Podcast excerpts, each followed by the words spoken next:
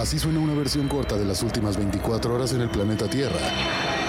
La conversación del mundo, aquí, en el Brief, con arroba el Che Arturo.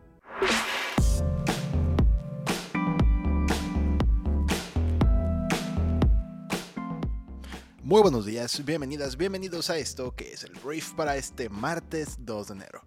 Yo soy Arturo Salazar, soy tu anfitrión y uno de los fundadores de Briefy y en este podcast vas a informarte con un resumen de las noticias que debes conocer el día de hoy para ser una persona bien informada. Qué milagro, feliz año nuevo, estamos aquí de vuelta con muchas pilas cargadas. ¿Puedes creer que fueron los primeros cinco días que me tomé libres desde que comenzó este podcast hace tres años y cacho?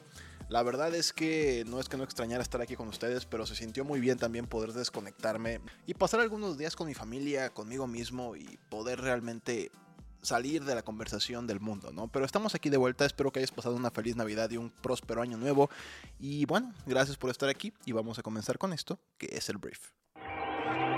Miren, vamos a comenzar hablando de México y tenemos que hablar de, te digo, la neta, lo más importante que ha pasado en estos días, no nos vamos a meter demasiado en nada, te voy a contar lo que vale la pena conocer el día de hoy, porque muchas otras cosas ya pasaron, ya es chisme viejo y lo que sí tengo que mencionar para comenzar tiene que ver con el presidente Andrés Manuel López Obrador.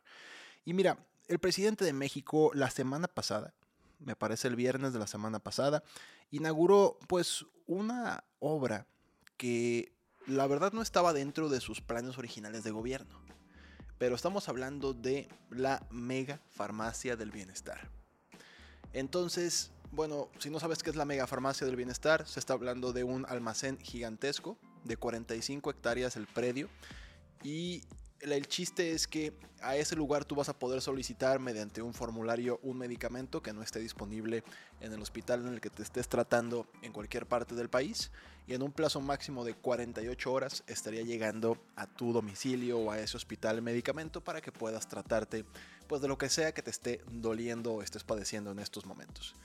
Esta obra, te digo, surge yo creo que este mismo año fue propuesta por el presidente de México en sus conferencias mañaneras y pues con la incógnita de si realmente será la solución a todos los problemas de desabasto de medicamentos, que es una realidad reconocida por el mismo gobierno federal, ha existido en toda esta administración.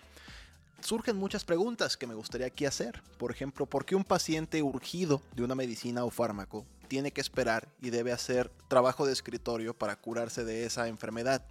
¿Por qué hacer difícil lo fácil? Encontré una perspectiva súper interesante de un tuitero con el que a veces concuerdo y a veces no. Bueno, no es un tuitero, es un usuario de Twitter llamado Simon Levy, en el que él pregunta, ¿por qué hacer difícil o fácil? Es más costoso, inútil e ineficaz invertir en burocracia para concentrar y luego redistribuir con la pérdida de tiempo que eso implica medicamentos de acceso público en México.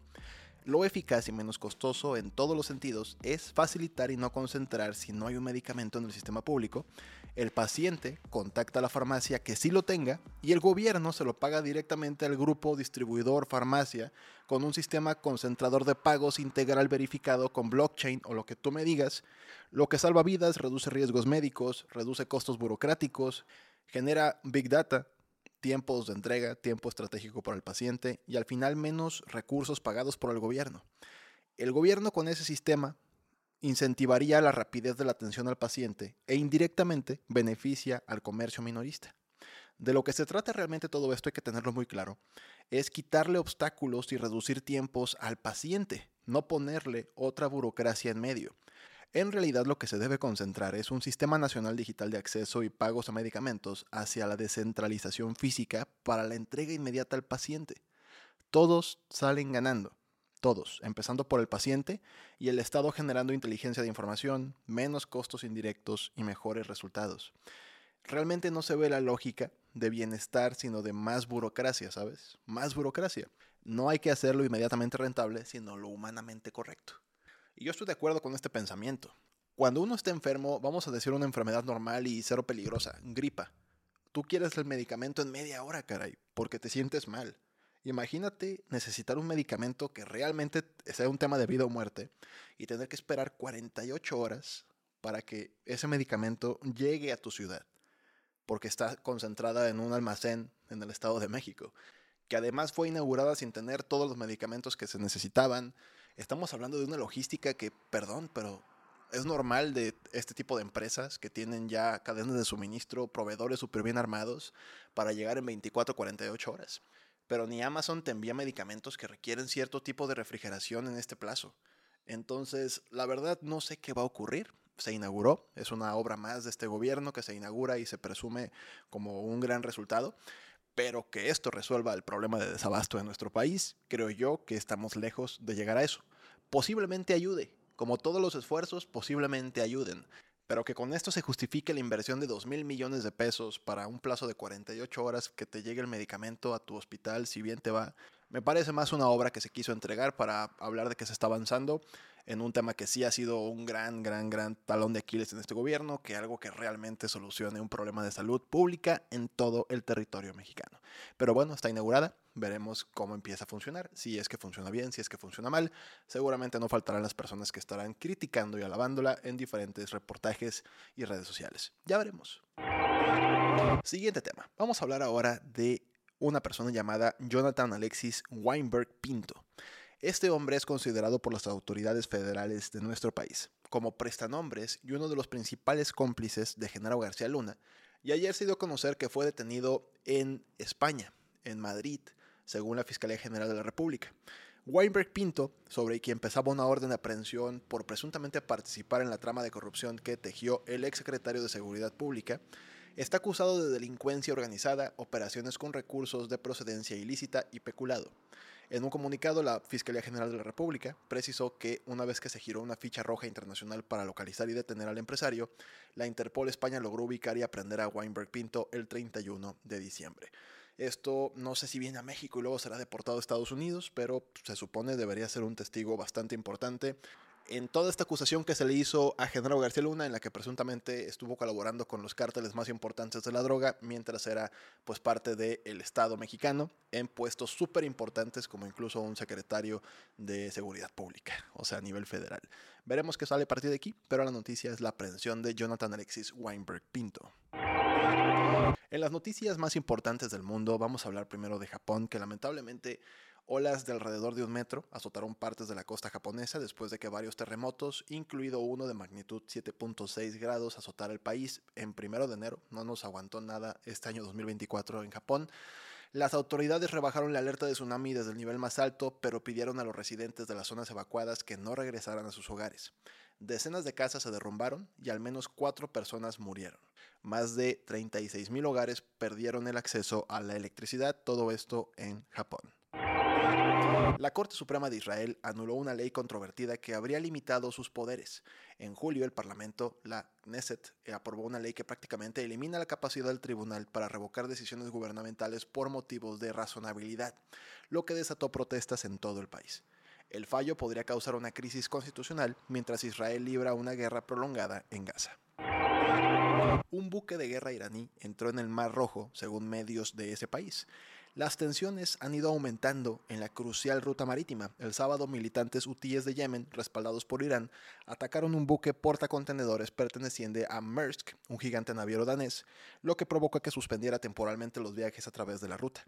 El domingo, helicópteros de la Marina estadounidense destruyeron tres barcos de ataque hutíes y mataron a 10 militantes de este grupo, pues terrorista según algunos. Un tribunal de Bangladesh condenó a Muhammad Yunus, un empresario ganador del premio Nobel, a seis meses de prisión. Yunus y tres asociados están acusados de no pagar prestaciones a los trabajadores de Grameen Telecom, una empresa sin ánimos de lucro, lo cual me parece muy irónico.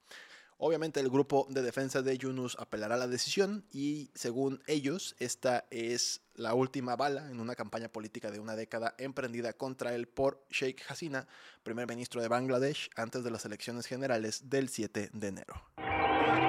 El Papa Francisco este lunes ha denunciado la violencia en contra de las mujeres en la misa del día de Año Nuevo y ha defendido que la iglesia debe darle más espacio a ellas y redescubrir su rostro femenino. Él dijo, quien lastima a una mujer profana a Dios, nacido de mujer, condenó Bergoglio, y recordó, toda la sociedad necesita acoger el don de la mujer, de cada mujer, que es respetarla, cuidarla y valorarla. El día primero de enero el cristianismo dedica el Día a la Virgen, por si no lo sabías. Por eso el pontífice abrió el año con una misa en la basílica en la que ensalzó el papel de María y de la mujer en la iglesia. Y así empieza este año nuevo en la Iglesia Católica. Hablemos del señor Vladimir Putin, presidente de Rusia, que el día de ayer prometió intensificar los ataques en contra de Ucrania. El sábado, Ucrania bombardeó Belgorod, que es una ciudad rusa cerca de la frontera con Ucrania, matando a 25 personas, según funcionarios locales. Vladimir Putin calificó el ataque como un ataque deliberado contra civiles y, mientras tanto, en una entrevista con The Economist, Volodymyr Zelensky, el presidente de Ucrania, dijo que no detecta ningún paso fundamental hacia la paz por parte de Rusia. La verdad, esto sigue, así como lo dejamos en 2023, sigue en 2024. En varios países entró en vigor un impuesto mínimo global a las empresas multinacionales. Es producto de un acuerdo alcanzado en 2021 por más de 130 países que decreta que ninguna gran empresa debería pagar impuestos a una tasa inferior al 15%. Los países pueden cobrar impuestos complementarios a las empresas que hacen uso de paraísos fiscales. La OCDE, un club de países en su mayoría ricos, dice que los ingresos fiscales anuales podrían aumentar en 220 mil millones de dólares en todo el mundo. La Organización de Investigación Espacial de la India lanzó ExpoSat. Este es un satélite de 30 millones de dólares que se utilizará para estudiar los agujeros negros. Es la segunda misión de este tipo después de que la NASA lanzara un observatorio espacial similar en 2021. La Agencia Espacial de la India ha ido ampliando sus ambiciones y de hecho en agosto aterrizó con éxito una nave espacial en la Luna, siendo solo el cuarto país en lograr hacerlo. Entonces la carrera espacial de todo tipo también continúa este 2024. Esta fue la conversación del mundo para este martes. Espero que te genere mucho valor, que tengas grandes conversaciones este año 2024 y como siempre, te agradezco que estés aquí. Para mí de verdad es un privilegio poder tocar la vida de tantas personas como la tuya y estar ahí contigo informándote, pasando un rato mientras te haces un café, te preparas para ir a trabajar o si nos escuchas más en la tarde terminando el día. Para mí es un privilegio. Todos los que me conocen saben que este proyecto es para mí devolver un poquito a la comunidad que tanto nos ha dado a mi hermano y a mí a nuestras empresas. Entonces, de verdad, gracias. Y quiero desearte una vez más un feliz 2024. Por ahí leía un tweet de mi querida Ashley Frangé que decía, por un 2024 con todo y miedo. Con esto queriéndote decir que seguramente será un año lleno de retos. Muchas veces decimos, este año es mi año y la realidad es que puede ser que sea tu año, pero ese año seguramente vendrá con grandes retos, grandes temores, grandes desafíos. Y deseo que puedas superarlos uno tras otro y espero que este podcast sea simplemente una herramienta más para ti, para poder resolver y superar todo lo que este año te depare. Gracias por estar aquí y nos escuchamos en la próxima edición de esto que es el brief. Yo soy Arturo. Adiós.